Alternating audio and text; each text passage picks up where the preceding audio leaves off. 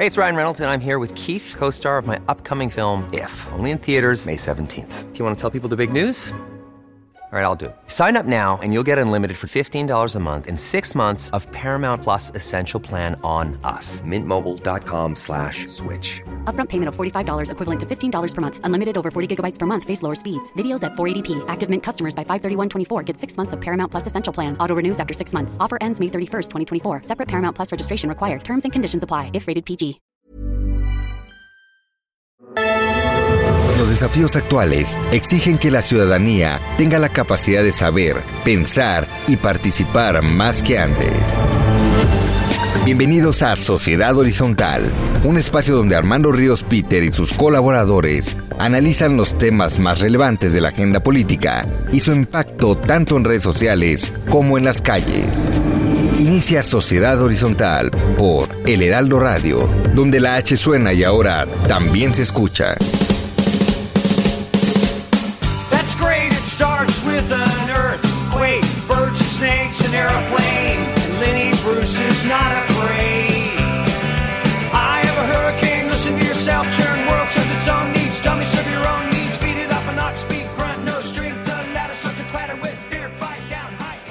Y bueno, pues eh, muy buenas tardes. Eh, acabamos de escuchar It's the End of the World de REM.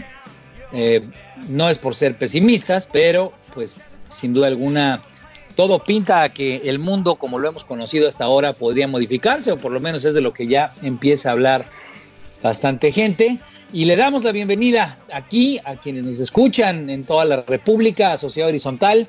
La verdad que todos construimos a través de la señal del Heraldo de México. Ya está el Heraldo Radio Monterrey, la cual ustedes la podrán escuchar a partir del primero de mayo a través del 90.1 de FM. Yo soy Armando Ríos y están aquí conmigo Maru Moreno. ¿Cómo estás, Maru? Hola, muy bien. Feliz domingo para todos. Muy bien. ¿Y cómo estás tú, Pedro? Pedro Sáez. A todo dar, Armando. Hola, ¿cómo están, Maru y Armando?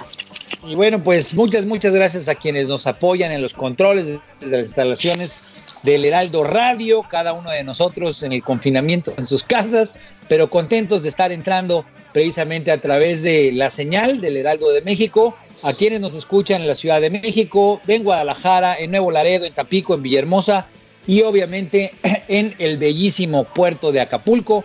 Muchísimas, muchísimas gracias por su preferencia. Maru, porfa, recuérdanos las redes. Claro que sí, en Twitter nos pueden seguir con arroba el heraldo de México, en Facebook el heraldo México y en Instagram estamos como arroba el heraldo de México. Bueno, y también nos pueden escuchar online, iba a decir en línea, en línea ando medio pocho ahorita que estoy viendo noticias internacionales online a través del portal de heraldodemexico.com.mx. Esperamos todos sus comentarios vía Twitter con el hashtag de hashtag Sociedad Horizontal. Siempre lo decimos y creo que hoy más que nunca es importante reiterarlo. Vivimos un cambio de era.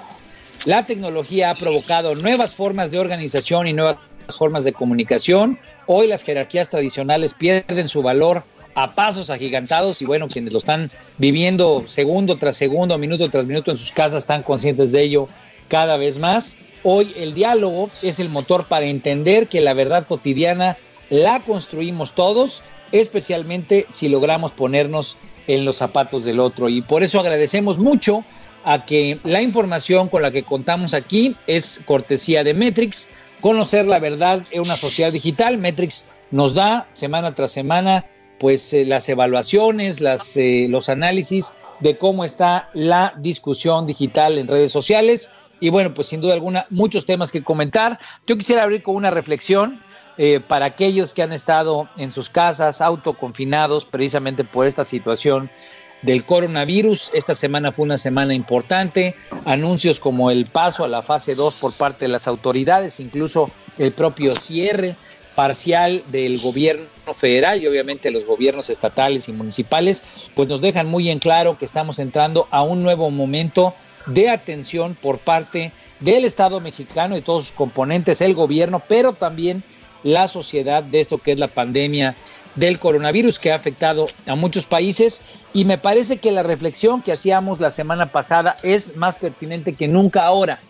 ¿Qué es lo que debemos hacer como sociedad? ¿Qué es lo que tenemos que articularnos como sociedad el día de hoy precisamente para todos juntos poder enfrentar este reto, este reto que puede significar muchísimos cambios, pero que si los vemos con serenidad, si los vemos eh, obviamente con, eh, con mucha eh, interacción con nuestros seres queridos, con los que nos rodean, pues puede convertirse en un momento de reflexiones muy potentes también para, para hacer un cambio profundo en la forma en la que nos relacionamos, para la forma en la que funciona nuestra comunidad, para la forma en la que funciona nuestra sociedad.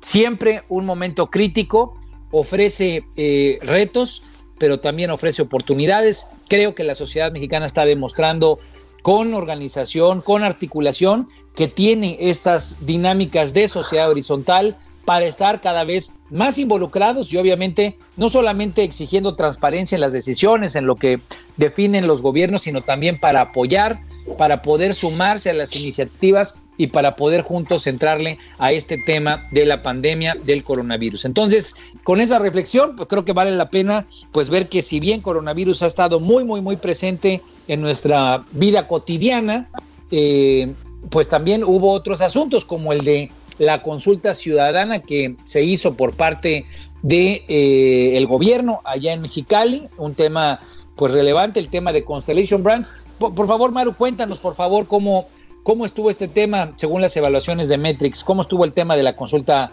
ciudadana. Claro que sí. Eh, mira, el 79%, digamos el 80%, fue negativa la actitud de las redes en cuanto a esta evaluación. La consideran que no fue en un buen momento. El 14% de la información que, que, circuló en redes con respecto a la consulta fue informativa y el 7% fue favorable. Tenemos un 79% en contra de esta consulta ciudadana que se realizó la semana pasada. Eh, es decir, la opinión que la gente virtió en las redes sociales, y esto es importante comentarlo, no es necesariamente gente de Mexicali, sino es la gran conversación que hubo alrededor de este tema en todo el país e incluso fuera de México en las redes que, que, que, tratan este tema, este tema mexicano, pues se manifestaron en contra, es correcto, casi un 80% en contra de la decisión y de pues la propia realización de la de la encuesta de la consulta ciudadana, ¿es correcto? Así es. Así es. Argumentan cómo... que se aproxima una caída en la inversión y en los empleos y que esto era una inversión importante para el país. ¿Y, y cómo, cómo estaban los comentarios? Porque sé que Metrix nos dio también cómo estaban los intereses relacionados, mi querido Pedro, cómo, cómo, cómo estaban, digamos, los temas que estaban tratando, si había algo de la, eh, del sector empresarial, etcétera. ¿Cómo, cómo está la, la, métrica? Sí, por supuesto. El 49 de los intereses relacionados que se, que se expresaban en los comentarios de Twitter, este, el 49% tenía que ver con que el sector empresarial rechazaba categóricamente eh, que se haya llevado a cabo esta consulta. El 26% tenía que ver con irregularidades 17% eh, relación con la, eran comentarios en relación con la, con la cervecera y el 8% relación con el gobierno federal. Entonces, eh, digamos, la, la, gran parte del diálogo fue por parte del sector empresarial, por lo que entiendo, es decir, un, un rechazo muy marcado frente a esta decisión por parte del sector empresarial, ¿correcto? Sí, bueno, eh, los que los, los participantes más activos de la conversación eran eh, pues la oposición digital, los, las cuentas de Twitter y de Facebook que comúnmente están llevando a cabo activismo de oposición este, en contra del, gobierno federal. Eh, y estos eran los intereses que se manifestaban por medio de esas cuentas. Los comentarios, pues obviamente iban mucho, ya veremos eh, ahorita a lo largo del transcurso del programa, eh, las dificultades que se le han presentado en redes al gobierno federal en relación con la crisis de salud, pero pues muchos de los comentarios iban en este sentido, que este es precisamente el momento más delicado para llevar a cabo una, una este, consulta de esta, de esta naturaleza, ¿no? Tomando en consideración que obviamente vienen momentos muy difíciles para la economía mexicana y precisamente las señales que tiene que dar el gobierno son señales de confianza en la inversión y esto va en sentido contrario, ¿no? Entonces, ese eran más o menos en esa línea venían los comentarios de eh, las personas que expresaban estos intereses. Claro, y comentarios como algunos que me tocó escuchar, donde decían que la consulta de ese fin de semana, del fin de semana pasado, pues eh, es una mala señal, así lo catalogaban para, pues digamos, eh, en este caso no solamente criticaban el resultado, sino inclusive cuestionaban la propia consulta como tal, ¿no? Eh, decían que poner en duda, digamos, una serie de aceptaciones, de licencias que ya había dado el propio gobierno, si bien es cierto que fue el gobierno anterior de Peña Nieto, pues que ponía un poco en tela de juicio qué tanto se respetaba el Estado de Derecho, ¿no? Algo, algo así más o menos también comentó la Coparmex, ¿no, Maru? ¿Tú estuviste atenta de eso? Sí, así es. Eh, Gustavo de Hoyos estuvo muy activo tanto en redes sociales como a través de WhatsApp, mandando un comunicado donde pedía que pues no se llevara a cabo primeramente esta consulta y después, una vez que se realizó la consulta, pues se, se, manifestó diciendo que estaba amenazada una de las libertades que defendemos, que es la libertad de emprender. Estaba él eh, defendiendo a los empresarios y pidiendo que este tipo de consultas no se podía realizar porque afectaba la libertad de todos los mexicanos al momento de emprender. La verdad es que sí, se manifestó de manera muy dura. Bueno, pues también tuvo la respuesta por parte del presidente, ¿no? De que no, no fue muy bien tomado sus comentarios. Bueno, ahora también eh, hay, que, hay que señalarlo, ¿no? Hubo en redes también quienes eh, planteaban que esto era como una suerte de repetición, de patrón de comportamiento parecido, con sus diferencias, pero parecido un poco a lo que había pasado con el Aeropuerto Internacional de la Ciudad de México, donde eh, a final del día había críticas de irregularidades, como lo decía el informe de Metrix, donde no necesariamente era una encuesta representativa, recuerdo haber leído, perdón, una, una consulta popular representativa, entiendo que pues mucho menos del 5% del total del padrón fue el que votó, el, que votó, el que participó, y este tipo de problemas de que no había una tinta indeleble, que no era claro que alguien pudiera votar solamente una vez. ¿Tú, tú le diste seguimiento a eso, Pedro? Este, sí, sí, por supuesto.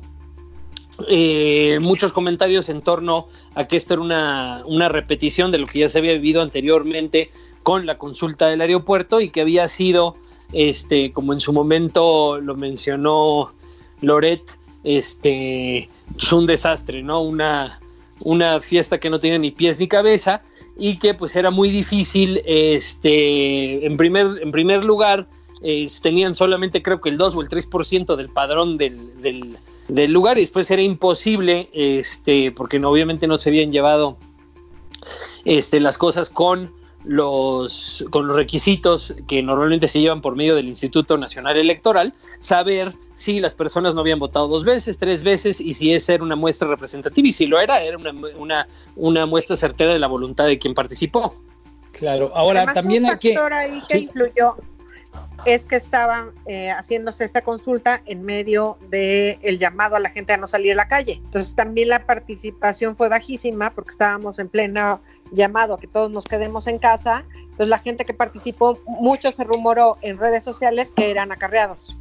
Ahora, también hay que decirlo, sí, sí se habló de que inclusive una senadora estaba movilizando gente, pero también hay que decirlo, no era una convocatoria todavía oficial, no había todavía un planteamiento oficial eh, por parte del gobierno, es a lo que me refiero, de que la gente no saliera a las calles. En realidad eh, fue eh, en esa época cuando empezó más bien como el autoconfinamiento, ¿no? Esta organización en redes sociales donde mucha gente, pero no había una posición oficial todavía. De hecho, esa posición de que la gente no saliera, incluso hubo críticas y comentaremos más adelante al propio presidente que salió en un video ese fin de semana, entiendo que en Oaxaca, convocando a que la gente todavía saliera a las fondas y a los restaurantes. Entonces, sí te entiendo que había como esta preocupación de no salir, pero no había un comunicado oficial. Más bien, eh, la pregunta que yo les haría es, ¿cómo estuvieron las posiciones de quienes defendieron la consulta? Ya escuchamos algunos de las críticas, algunas inclusive de gremios eh, empresariales como la Coparmex. Eh, estamos hablando, para ponerlo en contexto de nuestro auditorio, pues estamos hablando de que la planta de Constellation Brand, eh, pues digamos, independientemente de que ya tenía los estudios de índole ambiental, eh, estos los presentaron inclusive mucho tiempo antes, parece ser que solamente la planta utilizaba el 0.5% del total del agua del lugar, de la región, etcétera, pues implicaba una inversión una vez finalizada de casi 1.500 millones de dólares, ya que estuviera concluida, pero ya llevaban casi unos 900, 900 eh, millones de dólares invertidos. Entonces, pues no es una decisión menor el echar una inversión tan grande que entiendo que podría significar más de 30 mil empleos directos e indirectos. ¿Qué, es lo que dijeron eh, quienes defendieron la realización de la, eh, de la consulta, Pedro? Eh, ahí la posición es muy sencilla y es importante señalar que en esto, en, este asunto en particular, se unieron los, los este, amloístas y también las, articulaciones progresistas. En, general, la, posición es que no se trata de dinero, no se trata de inversión, se trata de bien y mal, ¿no? Y que esta, este proyecto era un proyecto que iba a afectar de forma importante el agua de, este, de Baja California y que la gente había decidido que no y se acabó, ¿no?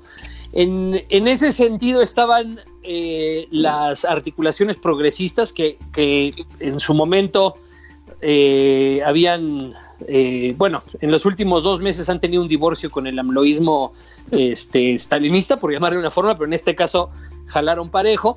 Y, bueno, no, necesariamente stalinista, ¿no? El, digamos, el, el, amloísmo más duro, por así comentarlo, ¿no? El que, el que ha estado a defensa ultranza de las decisiones del presidente de la 4T y solamente para recordarle al auditorio, lo hemos visto en otros programas, que se había separado, se había divorciado en otras discusiones, como por ejemplo el tema de la marcha de las mujeres. Es, correcto, sí, a lo que me refiero es, eh, con el término estalinista, es que defienden al, líder sobre las causas. Ok, entonces...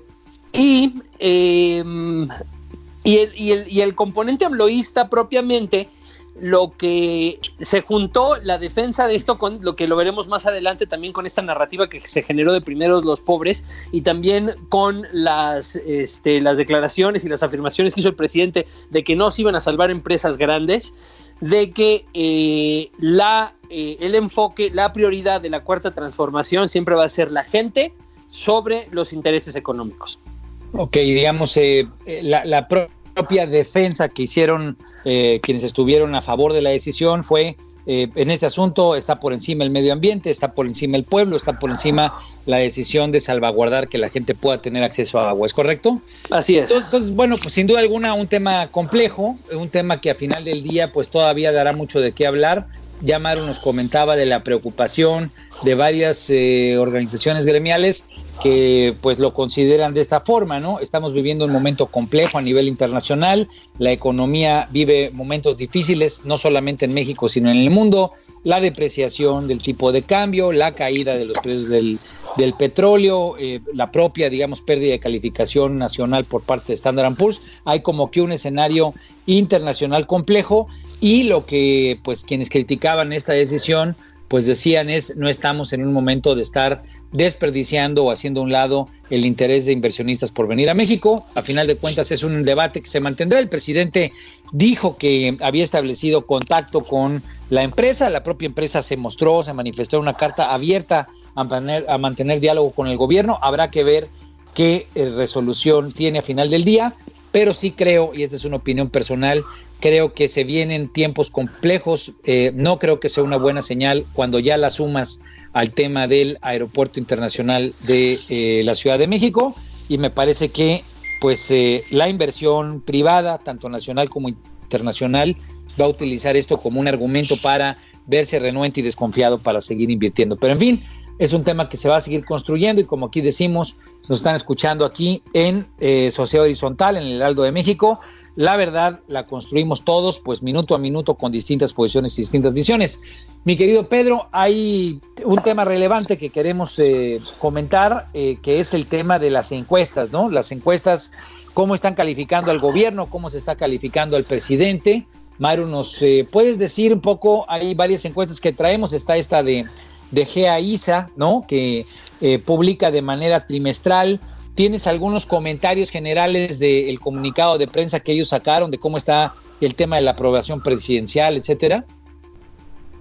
Sí, mira, de GEA nos, nos hacen llegar esta información donde indican que la aprobación a la gestión del presidente disminuyó 10 puntos porcentuales con respecto a diciembre. O sea, cayó de la última. Con un 47%. Sí, digamos, de la de la última última- medición que fue en diciembre. Cayó de. ¿De cuánto a cuánto? ¿Decías? De 57% que tenía en diciembre, ahorita lo evaluaron con un 47% de aprobación. También dicen que la aprobación perdió firmeza, el porcentaje de ciudadanos que respaldan incondicionalmente al presidente se ha reducido a la mitad. Que estos son parte de los grupos de los que habla Pedro, ¿no? En las redes de que si son incondicionales o no. Este grupo Sí. que era como el, el apoyo duro hacia el presidente, se indica que está reducido en la mitad. La caída es producto de un serio deterioro del estado de ánimo de la población y de una evaluación cada vez más estricta de los resultados de, de la actual administración. Y en, ma- en materia te- económica, dime. Sí, Sí. Te, te comento, eh, eh, para el auditorio, eh, esta encuesta es trimestral, como estábamos comentando, y, digamos, eh, llama mucho la atención que en esta situación de la caída, digamos, de- del estado de ánimo de la población es que eh, ha caído la gente que se manifestaba esperanzada, optimista respecto a la administración eh, de la cuarta transformación y se ha incrementado el enojo. Yo vi la encuesta y bueno, creo que llama la atención, aquí lo estás destacando tú. Nos decías en materia económica. En materia económica ha crecido de manera importante el pesimismo, que ese es un factor que se evalúa, que es muy importante, y en materia de seguridad existe una percepción de crisis y una demanda de cambio a la estrategia del gobierno. En cuanto a los temas de salud, hay una percepción de deterioro en la calidad del servicio y pues bueno, por dado todo esto, la ventaja del partido Morena sobre el resto de los partidos políticos se ha cerrado significativamente. Da- danos tu opinión, Pedro Migas Maru, danos tu opinión. No, pues aquí hay, hay algo que es muy eh, importante analizar y que hemos venido comentando ya desde hace cuatro semanas. En términos de eh, mantener eh, una hegemonía de narrativa simbólica, en los últimos cinco o cuatro semanas eh, se le ha, se ha configurado una tormenta perfecta para el gobierno federal, ¿no? En contra. Eh, en contra. En ¿no? contra, sí. o sea, lo que podríamos decir en, en resumen es que ahora sí ya la realidad alcanzó a la narrativa, ¿no? O ya lo, lo real alcanzó a lo simbólico y eso es precisamente eh, las consecuencias, eso es lo que estamos viendo en la aprobación, en términos de aprobación y de preferencia electoral.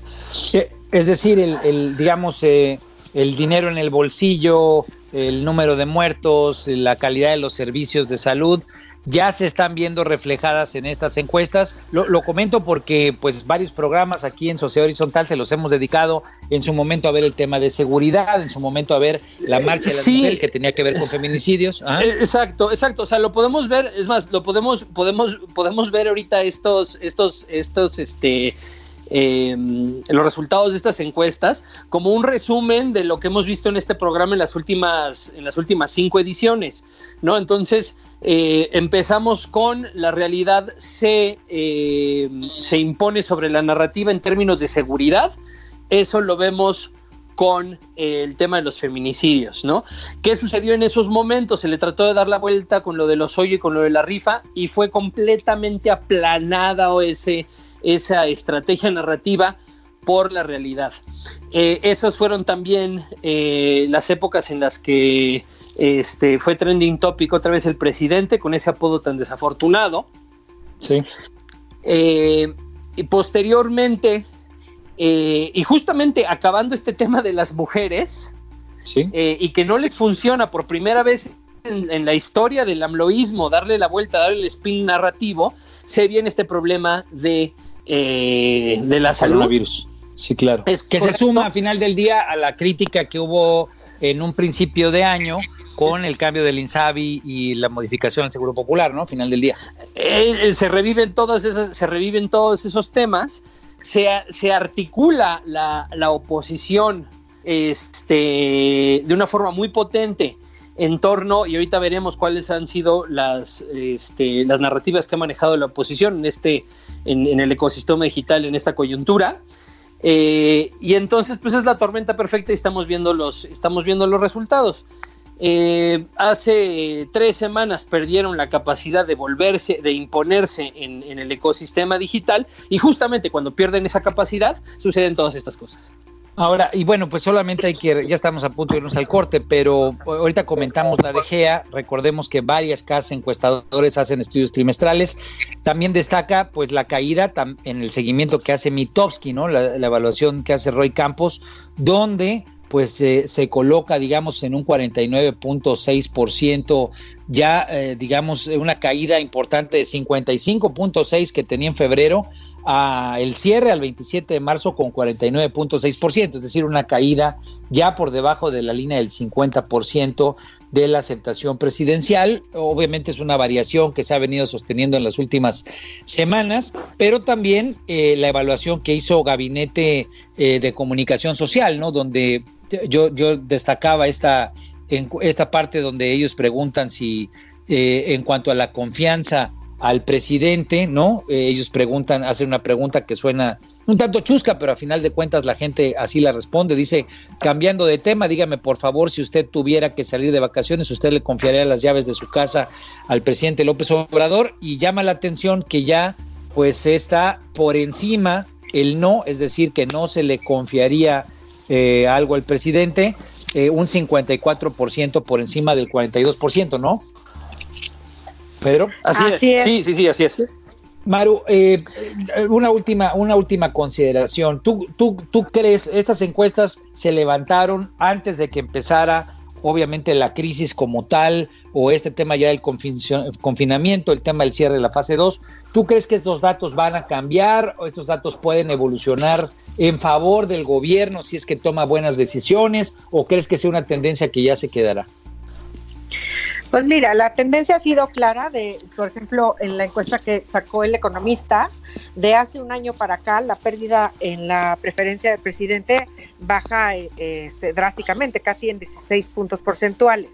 Entonces, la tendencia se marca a la baja, pero creo que sí va a depender muchísimo de cómo se comporte esto, de las próximas decisiones que tome el señor presidente. Como dice Pedro, se hizo la la tormenta perfecta, ahorita se conjuntaron una serie de elementos que no le han favorecido nada en las últimas semanas. Entonces, la actitud que tome en las semanas por venir con respecto al COVID, con respecto a la economía, al manejo de, las finanzas, a la resolución y el apoyo con empresarios. Sí, sin duda, se, le califique. Sin duda alguna, los tiempos de crisis son los que abren enormes oportunidades para que se ejerzan decisiones, para que se tomen decisiones en favor de la gente y que surjan liderazgos, en este caso el del presidente, que se fortalezcan y que se acuerpen de la sociedad que hoy pues necesita estar bien coordinada, necesita convivir de una mejor manera y yo pues retomo tu última frase, ¿no? Sin duda alguna se abre también un momento en el que estos números puedan mejorar en la medida en la que se tomen buenas decisiones. Vamos a un corte y regresamos aquí a Sociedad Horizontal.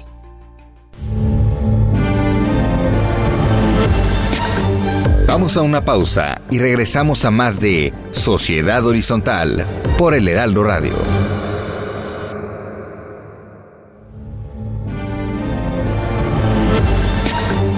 Regresamos a Sociedad Horizontal por el Heraldo Radio. Todo el mundo está espantado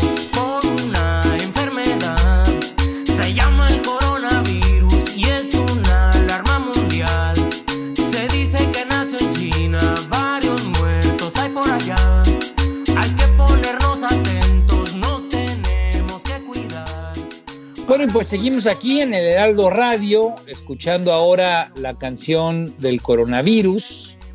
Maru se puso aquí guapachosa y nos puso esta canción. Muy bien, pues gracias por seguir con nosotros. Estamos en Sociedad Horizontal. La verdad que todos construimos y la información es cortesía de Metrix, conocer la verdad de una sociedad digital.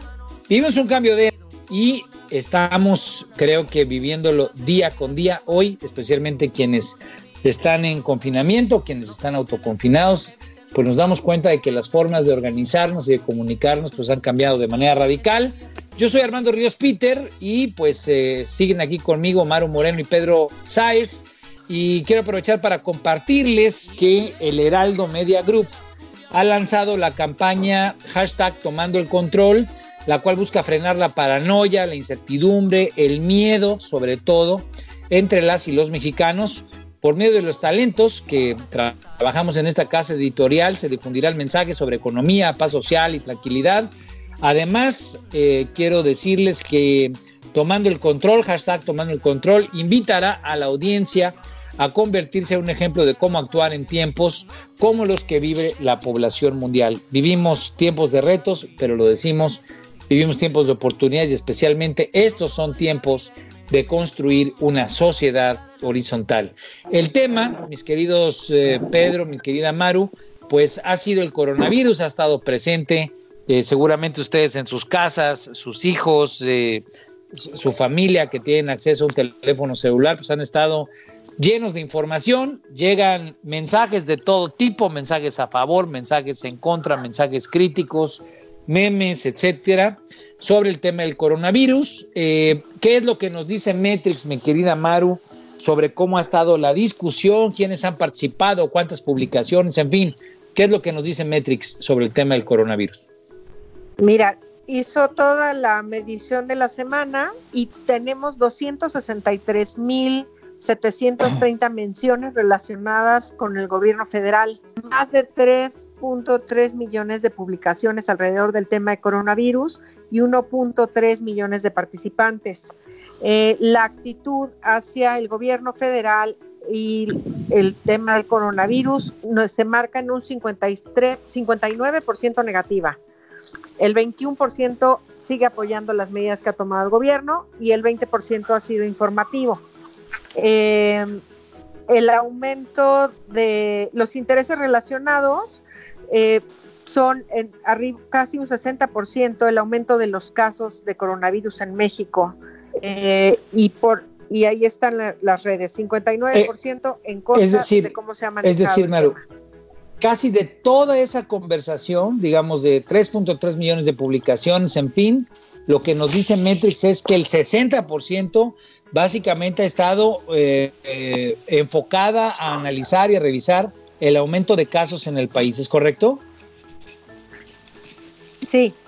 Y, ¿Y- y qué- todos los qué temas eh, alrededor del coronavirus y el gobierno federal. Sí. ¿Qué más? ¿Qué más es lo que nos dice Metrix? Tenemos eh, el 20% se manifestó en cuanto a la cancelación de eventos masivos. El 10% hablaba sobre la cuarentena en México y Sí. el 7.5 está hablando de la caída eh, financiera y el petróleo. Sí. Y también un tema Esos son los que- números.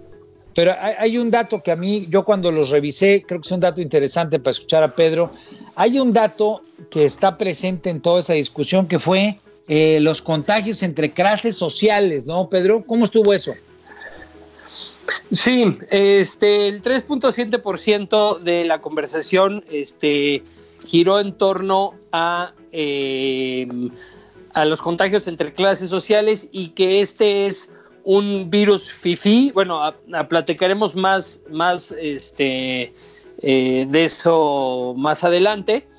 eh, que se, se- se revivió el hashtag primero los pobres este, porque pues, hubo varias declaraciones en el sentido de que este era, este era un virus que impactaba principalmente a las clases este, menos vulnerables, a las clases más privilegiadas, dado que en su gran mayoría, en, una, en un, más de un 70%, los casos que tenemos en México son casos de importación y son solamente este, las clases más acomodadas las que pueden hacer viajes al extranjero. Sí, a mí, a mí me llamó mucho la atención esa discusión, por eso quise eh, pedir tu opinión, por eso quise destacarla, porque ahí es donde a veces se ve la, bueno, no, no sé, no la quiero prejuzgar, porque obviamente una sociedad horizontal, cada quien tiene una visión de las cosas de acuerdo a cómo le ha tocado, pues, eh, vivir en la feria, dij- dijéramos de la manera coloquial, pero esta situación de entender una pandemia, una enfermedad eh, entre ricos y pobres o diferenciando entre ricos y pobres me llamó mucho, mucho, mucho la atención porque pues parecería que ese tipo de distingos no deberían estar presentes, ¿no?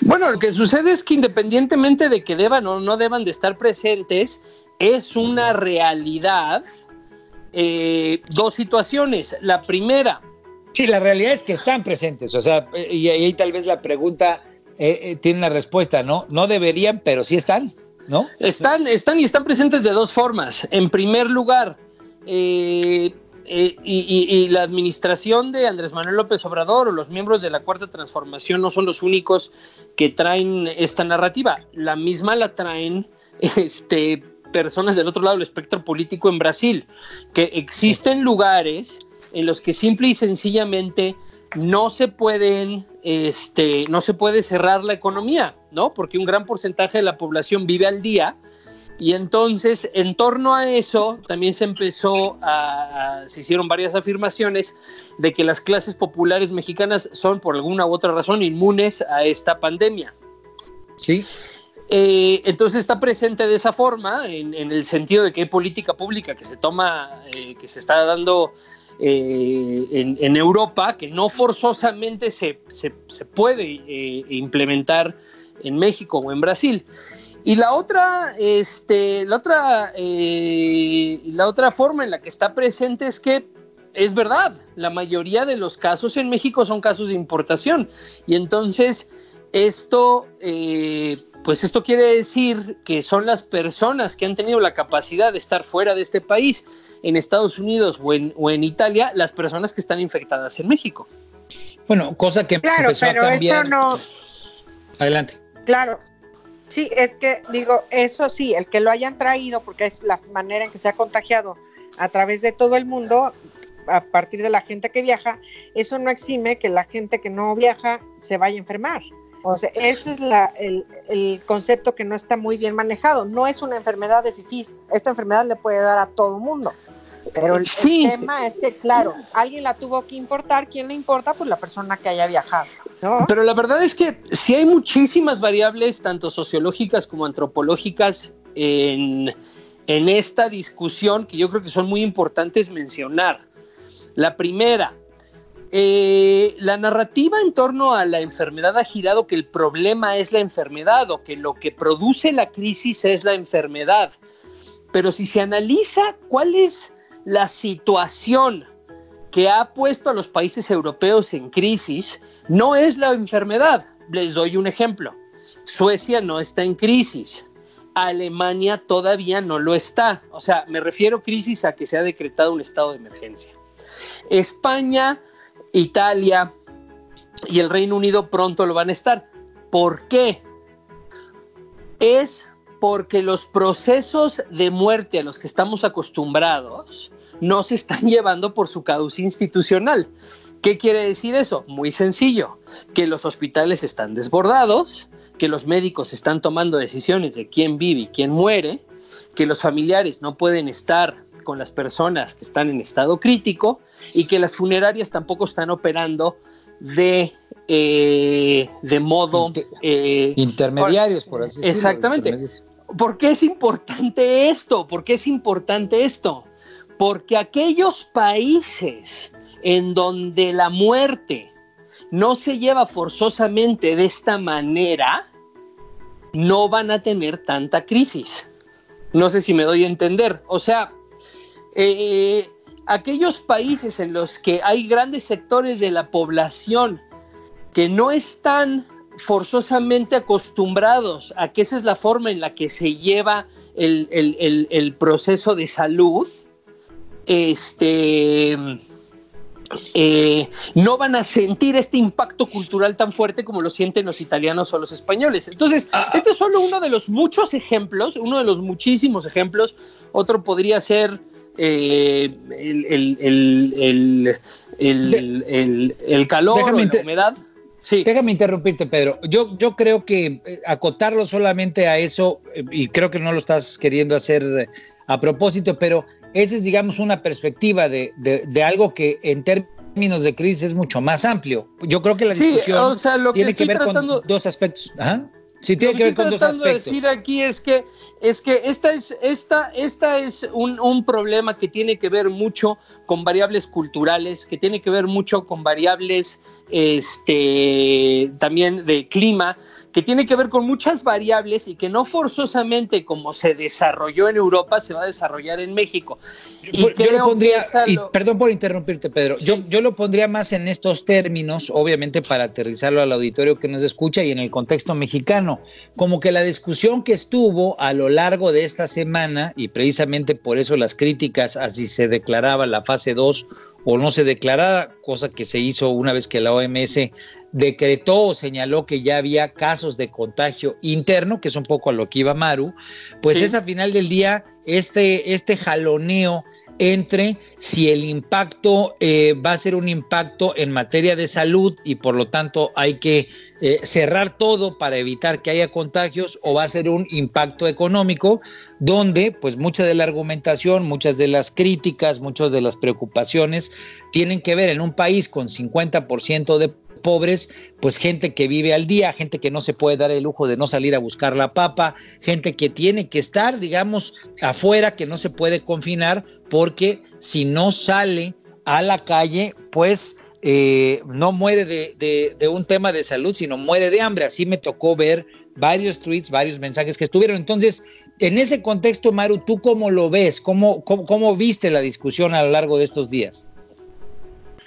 Pues sí, muy, muy encontrada, muy enfrentada la, la discusión en las redes sobre esto que estás mencionando, que si era un padecimiento fifí, que entonces los pobres no se preocuparan, que se preocuparan más por salir y ganar el dinero que tenían que ganar para el día a día.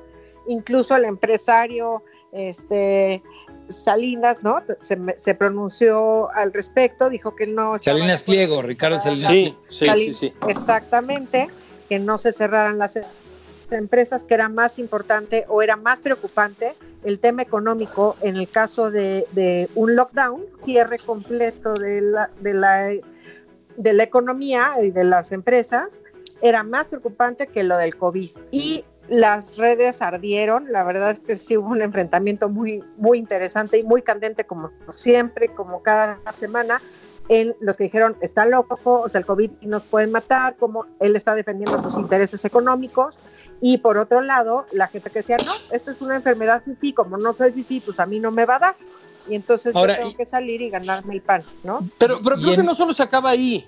O, o sea, por ejemplo, Pigmenio Ibarra, eh, justamente en este, en, en el contexto de estos comentarios que hizo Ricardo Salinas, también salió a decir, eh, no, no es un tema de, que somos inmunes o no inmunes, o sea, es un tema de que simple y sencillamente eh, la mayoría de la población no se puede enfermar en su casa y si lo hacen, las muertes de, de o- o- o- o los- las consecuencias que eso supondría serían muchos, muy superiores a las consecuencias de las muertes que podría causar la enfermedad. Sí, ahora digamos, eh, entendiendo digamos que esa es la discusión con los jaloneos que siempre tiene, me parece que es importante frente al auditorio de- del Heraldo de México que nos escucha, eh, entender digamos eh, de lo que se tratan las decisiones día con día por parte del gobierno. Yo me tocó recibir muchas, eh, muchos mensajes en los cuales gente eh, criticaba al presidente, gente lo señalaba, pero al final del día es un equilibrio entre dos fuerzas que a, a- a su vez pueden ser complejas, ¿no? Tienes por un lado el problema de salud, hay países, eh, China, que han resuelto de manera draconiana el tema, cerrando todo, eh, todo posible eh, contagio, evitando que la gente salga a las calles. Así lo ha hecho Italia y está tratando de librar con esto para suavizar la curva. Pero al final del día, cada día que varios millones de mexicanos se quedan en su casa para evitar el problema de salud, pues el problema es que hay que resolver ese problema que significa no tener acceso a un ingreso, no tener el recurso para comprar los alimentos, no tener el recurso para pagar la vivienda, en fin. Eh, entonces, creo que está, es un punto de equilibrio complejo que me parece que el gobierno ha tenido que, pues, tratar de manejar. Creo que no lo ha comunicado de la mejor manera porque no ha puesto, digamos, estas disyuntivas en claridad a la gente, pero sí las redes han servido como un espacio para discusión de esa situación, ¿no? Bueno, sí, pero también han servido, eh, o sea, mucha de la discusión ha girado en torno a que si las cifras del gobierno son verdaderas o no son verdaderas. Que ese es un punto importante. Ajá. Sí, tiene que, ver, tiene que ver con lo que estaba mencionando anteriormente, de que las, eh, esta enfermedad se manifiesta de distintas formas en distintos países y tiene este, variables este, tanto, tanto geográficas como culturales.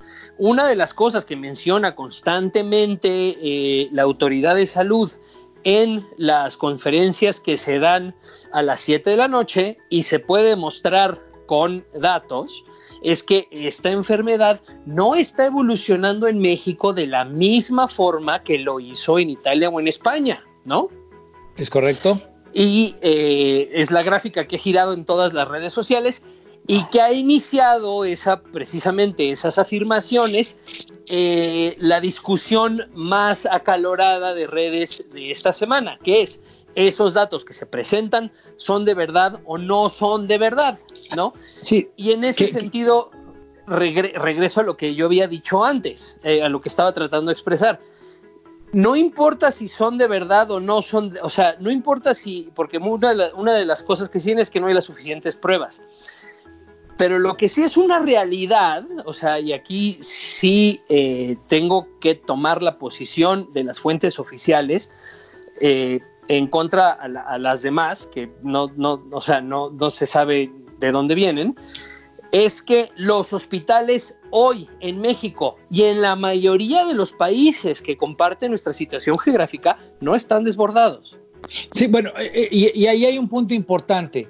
Sin duda alguna, el tema de la información que hoy debemos atender, escuchar y en la cual como sociedad tenemos que estar eh, pues con una plena credibilidad es la información oficial.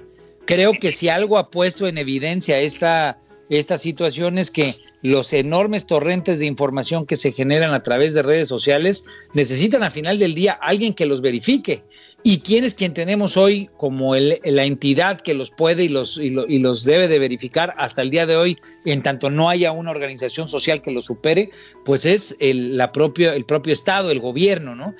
Que haya falta de credibilidad frente a esos datos, frente a eh, los datos confirmados, etcétera, pues es parte de un ruido que más bien debería de servirle como un empuje, como un acelerador, como un este un elemento de eh, reforzar la necesidad de que haya transparencia y que sean creíbles los datos al propio gobierno. Eso sería un primer comentario. Pero al final Sí. del día, eh, en este contexto, digamos, de incertidumbre, donde la, la certidumbre te la dan las fuentes oficiales, pues también parte de lo que tenemos que, pedir o, a lo que tendríamos que estar atentos es a qué tanto nos va jalando el gobierno para que se genere confianza en esos datos, pero al mismo tiempo para ser parte y copartícipes de la, de la generación de esos datos. Creo que ese es uno de los puntos de los que tú has hablado mucho, Pedro. Sí, sí, sí, sí, por supuesto. Eh, dos cosas aquí que mencionar. Eh, la primera es que eh, eh, hay una, o sea, sí, hay un, hay un modelo aquí claro de cómo solucionar este problema, que es, lo mencionamos en la en la Ocasión en- en anterior. la, la edición anterior, exactamente, que se le podría, en ese momento le llamamos el modelo de la transparencia, ¿no? Que es el que siguió Corea del Sur y es el que eh, ahora va a emprender también, o es el que le está apostando este, eh, el Reino Unido y también es el que sigue este, Alemania, que es hacer la mayor cantidad de pruebas posibles, el gobierno asumiendo la responsabilidad de que estas pruebas sean de calidad, eso sí, y difundiendo o haciendo transparente la información de estas pruebas al público general, ¿no? Que tiene esto una lógica más descentralizada. Sí. En ese sentido, sí se le puede hacer una crítica al gobierno, en el de que somos el país que tiene eh, mínimo, creo que de los G20 o de la OCDE, eh, la menor cantidad de pruebas. Y si es que la gente está cuestionando la credibilidad del gobierno, pues es así, se puede interpretar como un área de oportunidad, ¿no? O sea, Sin ellos duda. deben de ser la fuente de certidumbre, pero pues también tienen, es, es, es su responsabilidad que sean entendidos así. Es correcto. Y ahí tal vez recuperaría ahorita para escuchar a Maru. Yo creo que es ahí donde recuperaría esta idea que siempre tenemos y reforzamos aquí en Sociedad Horizontal, que es cómo hacemos para que un instrumento central, como puede ser el gobierno, se fortalezca, crezca, tenga más capacidades, más, más, más brazos, por así decirlo, eh, a partir de hacer trabajo con la sociedad, de involucrar a la sociedad. Ahí donde está cada persona que tiene un celular, pues es un monitor, es un micrófono, es alguien que puede sacar un video, que puede verificar y obviamente que puede comunicarle a la entidad central, en este caso al gobierno, eh, cómo está su entorno, si en su, si en su departamento, si en su casa, si en su colonia, si en su cuadra hay un caso de coronavirus o hay una- un, un- problema relacionado con coronavirus, pues mandarles información a la entidad centralizadora para poder tener mejor información y pues eh, en ese sentido tener más brazos y más voces, ¿no? ¿Es correcto? Sí, Sí, sí, sí. totalmente, Armando. Es una oportunidad, como tú lo, lo mencionamos en el bloque anterior. Bueno, eh, yo, yo creo que la discusión y a final de cuentas lo que quería preguntarles a ustedes en este segmento es de esto que está pasando y obviamente ahora que hemos pasado a la fase 2, eh, pareciera ser que las entidades, y aquí nunca podemos negar que siempre hay política, pues otras como que se quieren adelantar y como que, y como que les cuecen las habas por tomar eh, decisiones. Eh, Maru, ¿tú cómo has visto esto? Por ejemplo, Yucatán, eh, creo que el día, eh, creo que estaba en la intención de marcar una nueva fase, creo que Jalisco. Este, este tipo de cuestiones, pues también pueden ser delicadas, ¿no? Sí, algunos gobiernos se han ido, así que por la libre, ¿no? Tomando algunas decisiones. Por ejemplo, el gobierno de Jalisco salió con un programa de pruebas rápidas masivas, lo que generó una fuerte discusión en redes porque eh, salen notas de que se le niega la compra de estas pruebas al gobierno. También, eh, sí, lo que mencionabas del gobierno de Yucatán, eh, que se, adelantan con ciertas medidas hacia la población, eh, se adelantaron con respecto a lo que está pidiendo la Secretaría de Salud, ¿no? Se ha destacado que los gobiernos justo que no han sido de Morena son los que han ido tomando estas decisiones de eh, adelantar, por ejemplo, el cierre de sus oficinas, como lo hizo el gobierno del Estado de México, que realmente fue un día el que se adelantó al anuncio del gobierno federal, eh, y que los, el gobierno también lo ha estado eh, tomando como una afrenta, como, como que no se están alineando todos juntos. No, no, Pero solo, no solo el gobierno. Eh, eh, es más, eh, esta, esta semana salieron dos hashtags importantes en redes sociales. El primero es oposición carroñera y el segundo es prensa carroñera, que tiene que ver precisamente con esta actitud, uno, de cuestionar, o más bien, no de cuestionar las cifras del gobierno, sino lo que ya le molestaba al oficialismo digital eh, de, de, una forma más categórica, no es que se cuestionaran las cifras del gobierno, sino que se acusara fehacientemente de que son falsas y de que existen este, eh, esfuerzos por ocultar la realidad. Entonces sale prensa carroñera en ese sentido y el segundo, oposición carroñera, que eso estaba dirigido a personajes como eh, el presidente Calderón o como el gobernador Alfaro de Jalisco. Eh, la acusación es que se aprovechan de esta situación eh, de riesgo de salud para capitalizar eh, su aprobación política. Y, ahí yo interrumpiría solamente para hacer una consideración.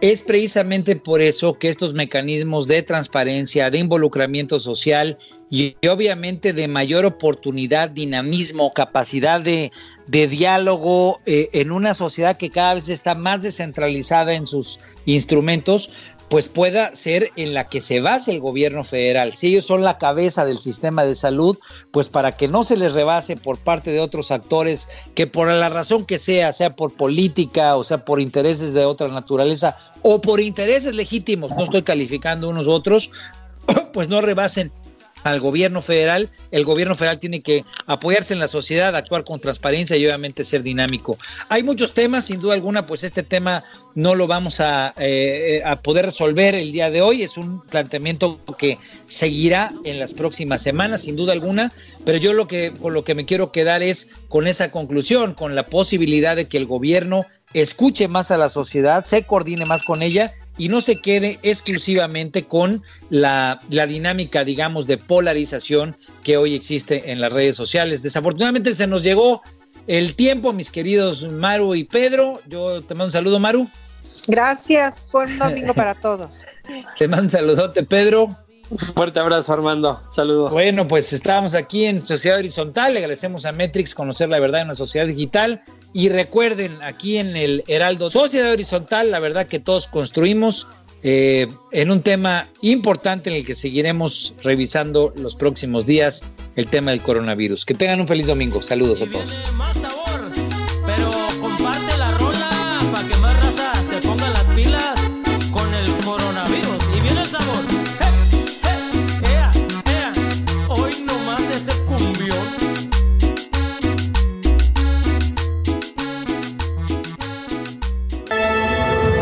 Desafíos actuales exigen que la ciudadanía tenga la capacidad de saber, pensar y participar más que antes. Esto fue Sociedad Horizontal, un espacio donde Armando Ríos Peter y sus colaboradores analizan los temas más relevantes de la agenda política y su impacto tanto en redes sociales como en las calles. Una producción de El Heraldo Radio, donde la H suena y ahora también se escucha.